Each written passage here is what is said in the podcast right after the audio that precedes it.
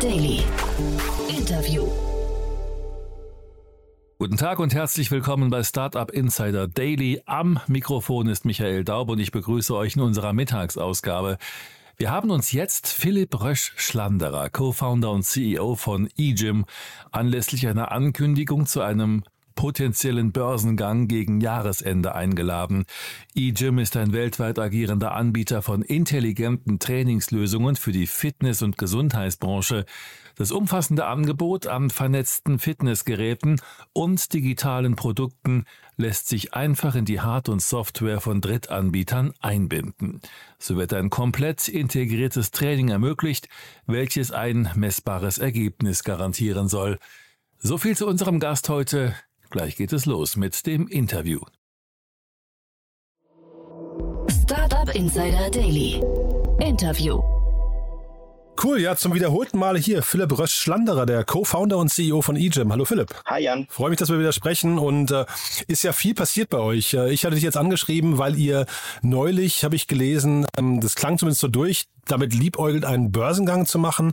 Jetzt hast du gerade im Vorfeld schon gesagt, ja, das ist so halb richtig, ihr bereitet euch darauf vor, aber es gibt noch nicht die richtigen, ganz konkreten Pläne. Ne? Vielleicht kannst du mal kurz beschreiben, wo ihr da steht. Ja, ganz genau. Also wir glauben, wir haben sowohl was äh, absolute Umsatzgröße angeht, als auch das Wachstumsprofil und das Profitabilitätsprofil.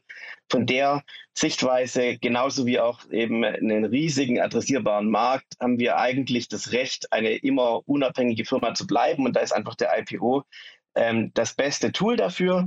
Und äh, deswegen bereiten wir uns darauf vor. Aber viele wissen ja, dass gerade in den nächsten zwölf Monaten sicherlich kein IPO-Fenster für Wachstumsunternehmen offen sein wird. Ja, das hatte ich irgendwie auch gedacht, als ich das gelesen habe und hat auch zeitgleich gedacht, es sind auch nicht viele Startups an die Börse gegangen, zumindest in Deutschland, wo man das sagen würde, wo man sagen würde, die waren jetzt zurückblickend ein Role Model, ne? Also, dass also wirklich Investoren gerade Lust hätten, auch in Startups, die an die Börse gehen, zu investieren, oder?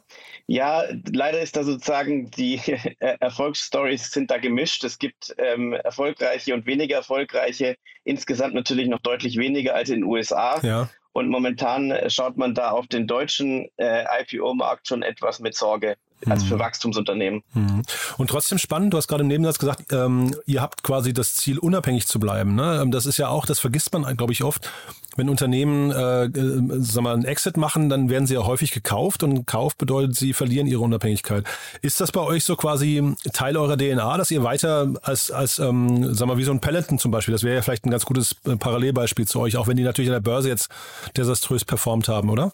Ja, also Peloton ist natürlich ein völlig anderes Unternehmen wie wir von der Ausrichtung, mhm. von der Umsatzstruktur und so weiter. Aber sie sind auch im Fitnessmarkt, mhm. ähm, aber haben eben auch schon mal gezeigt, dass zumindest äh, man im Fitnessmarkt eben einen riesigen adressierbaren Markt hat. Muss natürlich dann aber auch das, das zugrunde liegende äh, Geschäftsmodell haben, das gut funktioniert. Ähm, und ganz genau, wir glauben eben, dass sozusagen in unserem Markt sehr, sehr viel möglich ist. Wir wollen, dass unsere Mitarbeiter da auch ein Leben lang ihre Anteile hegen und pflegen sollten und die nicht äh, gezwungen werden zu verkaufen.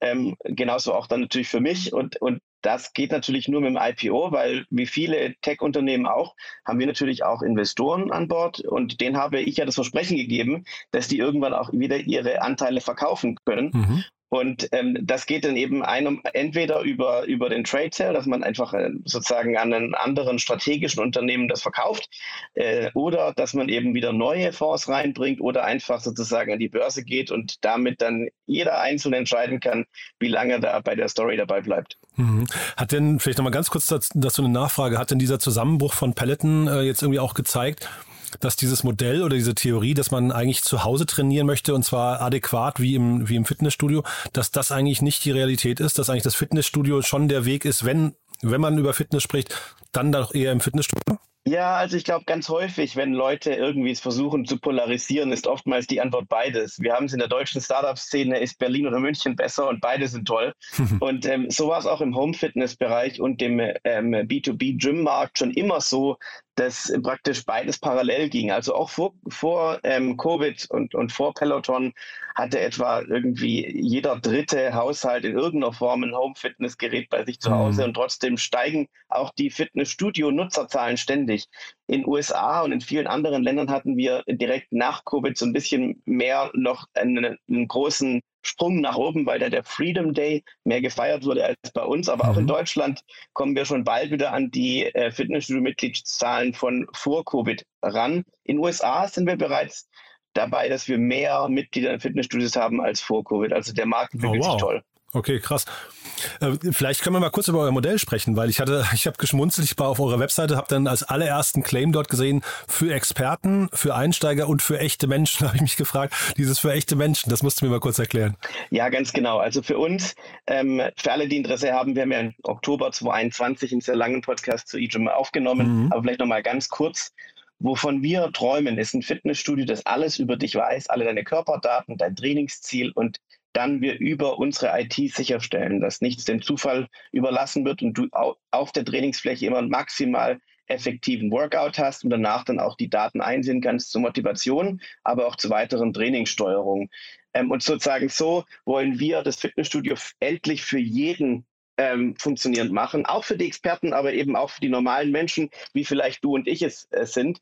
Ich zum Beispiel bin sicherlich kein Fitnessexperte oder war es zumindest nicht, bevor ich Ejum gegründet habe. Mhm. Und häufig war es so, dass das Fitnessstudio immer besonders gut funktioniert hat für Menschen, die schon sehr viel Erfahrung hatten mit, mit Fitness und genau wussten, wie man das bedient. Und wir wollen eben für jedermann hinbekommen, dass das Fitnessstudio funktioniert. Und daher machen wir auch mit unserem Firmenfitnessgeschäft, das wir gerade in eGym WellPass äh, getauft haben, früher äh, Qualitrain, machen wir den Schulterschluss mit dem Gesundheitsmarkt, wo wir Arbeitgebern ermöglichen, eben in die Gesundheit der Mitarbeiter zu investieren, in einer sehr skalierbaren Form über das Fitnessstudio, aber eben auch unsere Technologie, dass tatsächlich innerhalb dieser Firma nicht nur die absoluten Gymrats, sondern eben wirklich jeder erfolgreich trainieren kann und damit weniger Krankheitstage hat. Mhm. Dieser Wellpass ist so ein bisschen wie Urban Sports, Sports Club, ne? Da seid ihr, glaube ich, direkte Konkurrenten, oder? Genau, ähm, Urban Sports Club ist allen ja bekannt sozusagen als eine äh, Business-to-Consumer-Brand. Das heißt, der, das Mitglied kann sich direkt das runterladen, beginnen. WellPass wiederum funktioniert ausschließlich über die Arbeitgeber und optimiert sich da eben sehr, sehr stark auch an die Bedürfnisse des Arbeitgebers, wie zum Beispiel eben irgendwo auch klare darstellbare äh, Verbesserung der Gesundheit, aber auch die Tools dazu, um sicherzustellen, dass die Arbeitnehmer nicht nur ins Gym gehen, sondern da auch die richtigen Dinge tun. Mhm. Und jetzt warst du ja vor einem Jahr, ziemlich genau einem Jahr hier im Podcast, ne? Ähm, ja. Und du hast mir im Vorgespräch schon gesagt, ihr habt eine ganze Reihe irgendwie so an Meteoriteneinschlägen gehabt, die so direkt neben euch passiert sind, weil euch sehr, sehr viel betroffen hat von dem, was wir so täglich aus den Nachrichten äh, mitbekommen. Magst du das mal kurz ein bisschen erzählen, wie, wie, du das letzte Jahr erlebt hast? Ja, ja, sehr gerne. Es war wirklich äh, ziemlich kurios, weil vor Covid war für mich immer so, dass das, was ich in der Zeitung lese und mein Geschäft einfach zwei völlig unabhängige Themen sind und auf hm. einmal war alles direkt miteinander verbunden. Also es ging los natürlich mit Covid und dann auch den Schließungen, aber dann auch immer in der Folge unseres Podcasts eben, dann waren die Fitnessstudios wieder offen, aber dennoch ähm, Maskenpflicht und Einschränkungen, Kapazitätseinschränkungen, aber auch natürlich Angst, die vielleicht auch zum Beispiel älteres Publikum vorerst noch nicht ins Gym gebracht hat, obwohl die unbedingt trainieren sollten. Ähm, und, und so ging dann natürlich erstmal die Angst rum. Und dann haben wir aber gesehen, dass das ganz gut überkommen war. Die Politik hat geschafft, da viel Vertrauen äh, zu erwecken, dass praktisch A, wir wieder unser ne normales Leben führen sollten, wir sollen was für unsere Gesundheit tun und äh, es nicht mehr da der Fitnessmarkt, der so ein wichtiger Teil des Gesundheitsmarktes ist, zu ein mit Einschränkungen zu rechnen hat. Aber dann äh, folgte dann direkt natürlich die Kriegsangst, ähm, die auf jeden Fall auch für viele äh, kleine Unternehmer im Fitnessstudio-Markt, ganz viele Einzelunternehmen, für Sorge äh, geführt hat. Äh, dann kam äh, die Inflation. Die Inflation ist natürlich für ein Fitnessstudio und wir hängen ja sehr stark in Fitnessstudios auch immer eine Herausforderung zu sehen, inwieweit schaffe ich denn nach so einer Megakrise Covid dann auch sozusagen äh, meine gesteigerten Kosten an die äh, Kunden weiterzugeben. Äh, die haben wir aber als Fitnessstudio-Branche auch wacker ähm, sozusagen geschlagen, diese Challenge. Ähm, dann ging es aber natürlich auch noch weiter jetzt mit, äh, als dann erstmal die Gasumlage äh, veröffentlicht wurde und alle Fitnessstudios die Nachricht bekommen haben, dass sich die Kosten dramatisch steigern. Mhm. Da war dann wieder der nächste ähm, sozusagen Sorgenpunkt erreicht. Die, die wurden dann wieder zurückgenommen und weiß noch nicht genau, wie es weitergeht. Aber so waren wir tatsächlich als Fitnessmarkt äh, das ganze äh, Jahr über damit beschäftigt, immer irgendwie auf die aktuellen politischen Herausforderungen auch als Branche zu reagieren. Das ist schon ganz schön krass, ne? Also jetzt, wir reden ja dann über den Zeitraum jetzt von fast drei Jahren hinterher, ne? Ähm, äh, ja. Das heißt, ihr habt eigentlich keine richtig normale, ruhige Zeit erlebt bis dato, ne? In dieser Phase. Ja, ganz genau. Also man, man kommt dann wirklich auch als Unternehmer halt in den Punkt, dass man sich sehr genau überlegt, was man immer tut, denn ähm, man kann sich eigentlich in so einem Environment keine Fehler mehr erlauben. Wir sind mhm. sehr froh, dass wir dieses Jahr trotzdem 70 Prozent wachsen und jetzt oh, wow. äh, die Profitabilität erreicht haben. Aber zum Beispiel äh, zeigt natürlich auch so ein Umfeld einem, dass man sehr, sehr gerne profitabel bleiben möchte. Insbesondere, weil man nie so genau weiß, was als nächstes kommt. Also man möchte natürlich als Unternehmer sowieso Fehler gerne vermeiden, ne? aber manchmal ja. ist es halt unumgänglich. Ähm, was habt ihr da noch geändert vielleicht? Also äh, kann man sich das so vorstellen, dass ihr, ich weiß nicht, ein Sechs-Augen-Prinzip eingeführt habt oder dass bestimmte ab einer bestimmten Größenordnung einfach Entscheidungen viel bedachter gefällt werden oder wie, wie habt ihr das gemacht? Ja, also ich glaube, was wir gemacht haben, ist im Wesentlichen äh, zwei Themen. Das eine ist, dass wir äh, sozusagen, äh, wenn wir was machen, das dann in einem versuchen, in einem möglichst großen Volumen zu tun. Mhm. Also ein Beispiel ist, wir haben dann eben den, in dem Firmenfitnessbereich äh, den Marktführer aus Frankreich gekauft, was natürlich für uns ein riesiger Schritt war. Ähm, das ist sozusagen äh, ein, ein höherer zweistelliger Millionenbetrag geflossen. Ähm, aber dann zum anderen auch äh, kleine Dinge ähm, mit experimentieren, aber auch relativ schnell dann entscheiden, ob man das weiterverfolgt oder nicht. In der Vergangenheit habe ich häufig den Fehler gemacht, dass dann so einzelne Testballons, die man mal gestartet hat, dann vielleicht einfach auch nicht hart genug äh, gechallenged hat, um zu sagen, so, jetzt äh, hopp oder top, aber auf jeden Fall nicht so ein vor sich hin vegetieren. Ähm, und das gibt es einfach bei uns überhaupt nicht mehr. Wir versuchen irgendwie äh, entweder Dinge zu machen, die extrem skalieren oder äh, klein zu testen, mit einem großen Skalierbarkeit Chance, aber dann auch hart mit uns selbst zu sein und, und die harte Entscheidung zu treffen und zu sagen, hey, passt es zu uns oder nicht, hat, hat das die Ergebnisse äh, zu Ergebnissen geführt, mit denen wir umgehen können oder nicht, weil nämlich am Schluss ist es schon so, ich glaube, der Steve Jobs hat irgendwann mal gesagt, jede weitere Funktion, Funktion jedes weitere Feature meiner Produkte sozusagen äh, schränkt die gesamte Usability ein und deswegen mhm. muss es halt einen riesen Beitrag leisten, damit ich meine Usability wegen diesem Feature herunterfahren kann. Und genau das Gleiche ist auch ein Stück weit bei einer Firma. Man muss einfach schauen, dass man wenige Dinge unglaublich gut macht versus ganz, ganz viele Dinge. Und das ist im Kleinen wie im Großen eben, also sozusagen im Großen sind es dann irgendwie Business Units, aber im Kleinen sind es einzelne Feature oder einzelne Vertriebsstrategien, die man eben relativ schnell entscheiden muss. Entweder ich skaliere die jetzt richtig oder ich schalte sie ab, auch wenn es in dem Moment schmerzhaft ist. Und ich glaube, da wurden wir durch diese schwierige Phase viel, viel disziplinierter.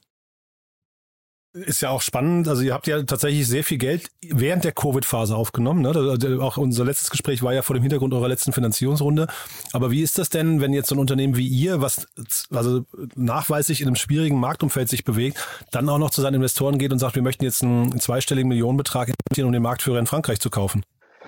Ja, also es gibt da sozusagen äh, mehrere äh, äh, Themen, die da eine Rolle spielen. Das eine ist, glaube ich, schon äh, der Track Record des Managements. Ja, also mhm. als wir ähm, Covid haben äh, kommen sehen und dann eben praktisch alle unsere Wettbewerber sind erstmal in Kurzarbeit gegangen und haben da mehr oder weniger ein oder zwei Jahre vor sich hin vegetiert und haben eigentlich keine harte Entscheidung getroffen. Wir wiederum haben eben noch am 30.03.2020 direkt irgendwo äh, 20 Prozent des Personals und 25 Prozent der OPEX rausgenommen, um dann aber keine Kurzarbeit machen zu müssen mhm. und dafür wiederum am Markt eben tolle Produkte zu entwickeln, die dem Markt auch in den schwierigen Phasen geholfen haben.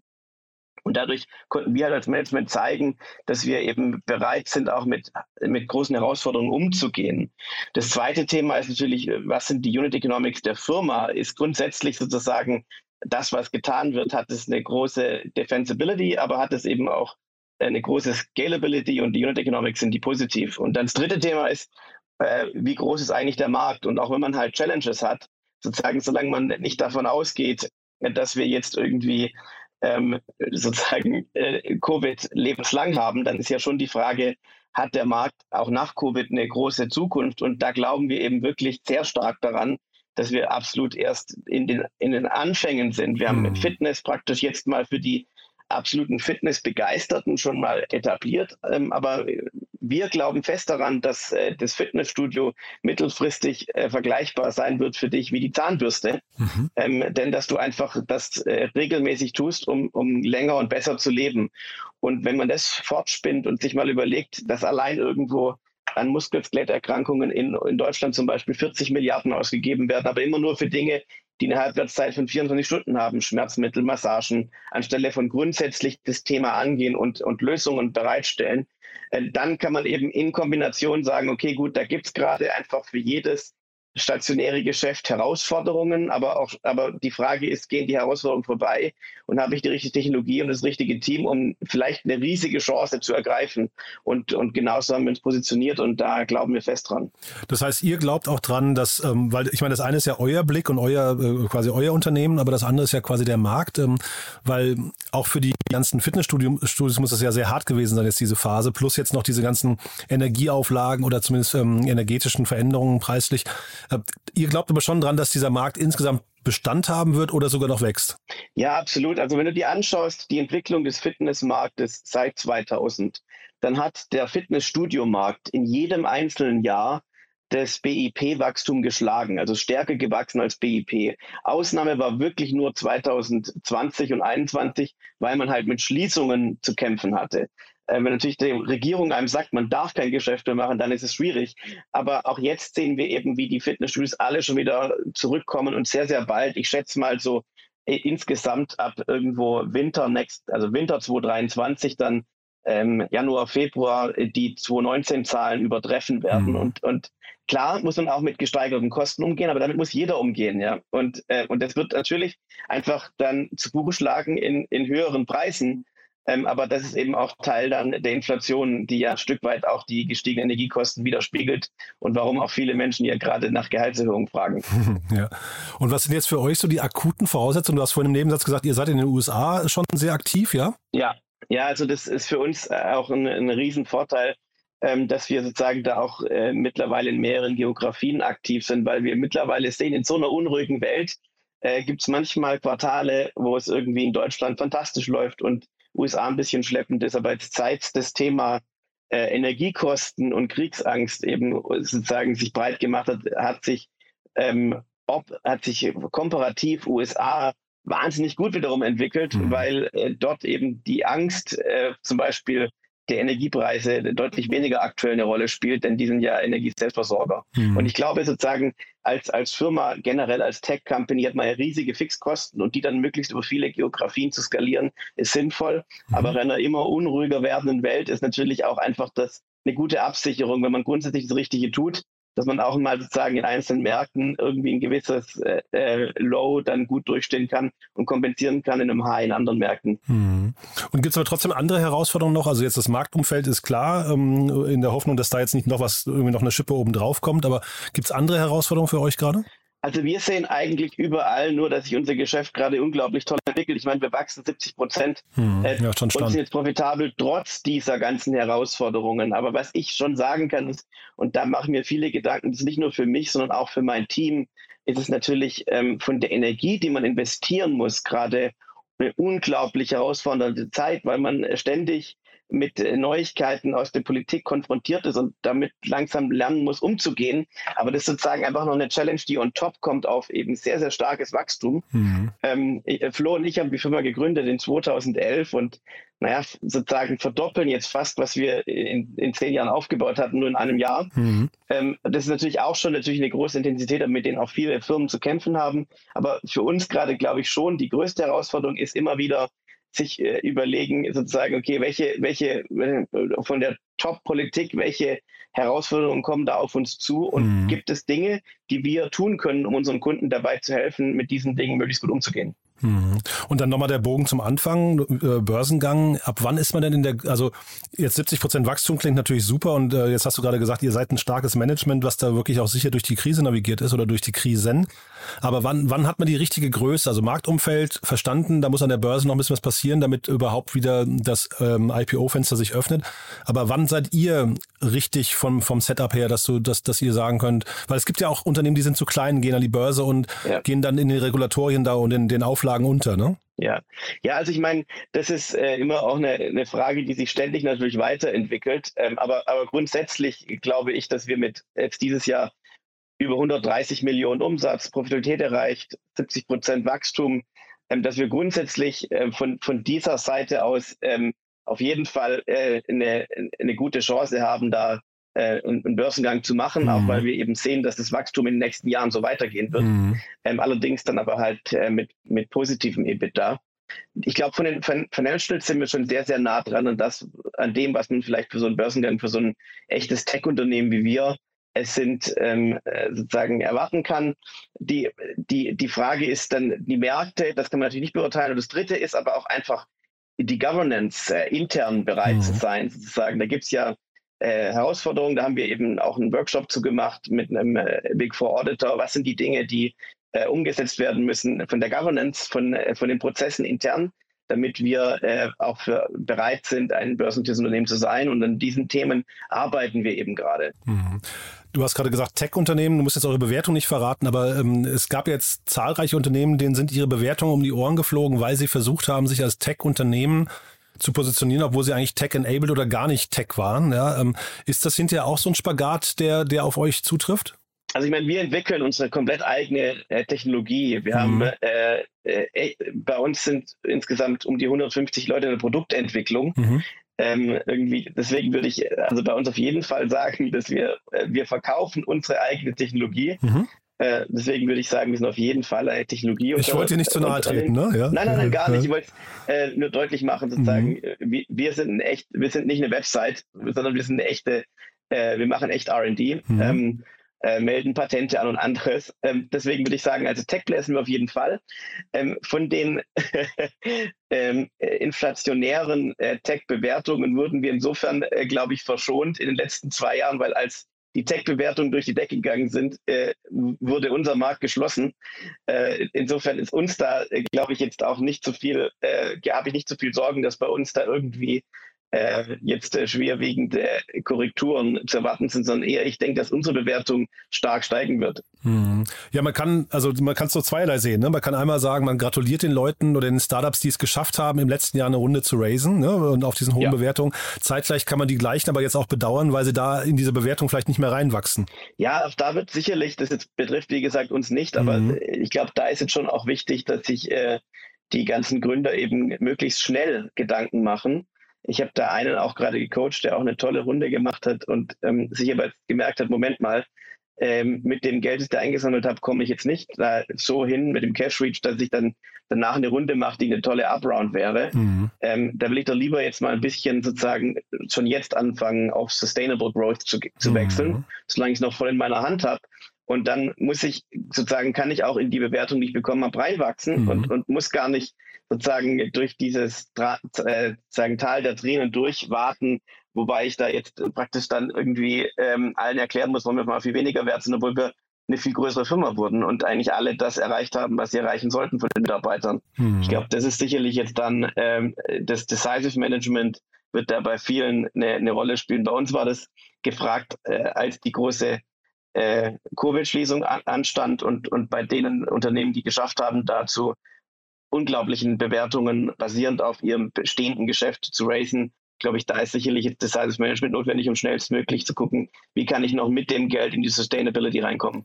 Genau, weil du hast ja bei euch jetzt eben mehrfach betont, dass ihr profitabel seid. War das dann auch ja. so eine Entscheidung, die ihr kollektiv mit euren Investoren getroffen habt? Also ist das quasi ein Richtungsschwenk gewesen von der Strategie her?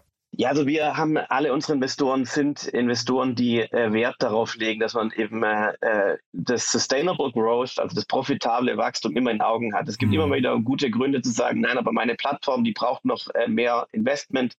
Technologieunternehmen sind ja im Prinzip immer so irgendwie ganz viel R&D als Fixkosten und dann hast du halt eine hohe Marge. Und ähm, und das kann man natürlich steuern, äh, wie weit man erstmal die Plattform investiert und, und wie weit man eher sozusagen auf Sales-Skalierung setzt. Und uns war schon immer klar, wir wollten ursprünglich schon in 2020 profitabel werden.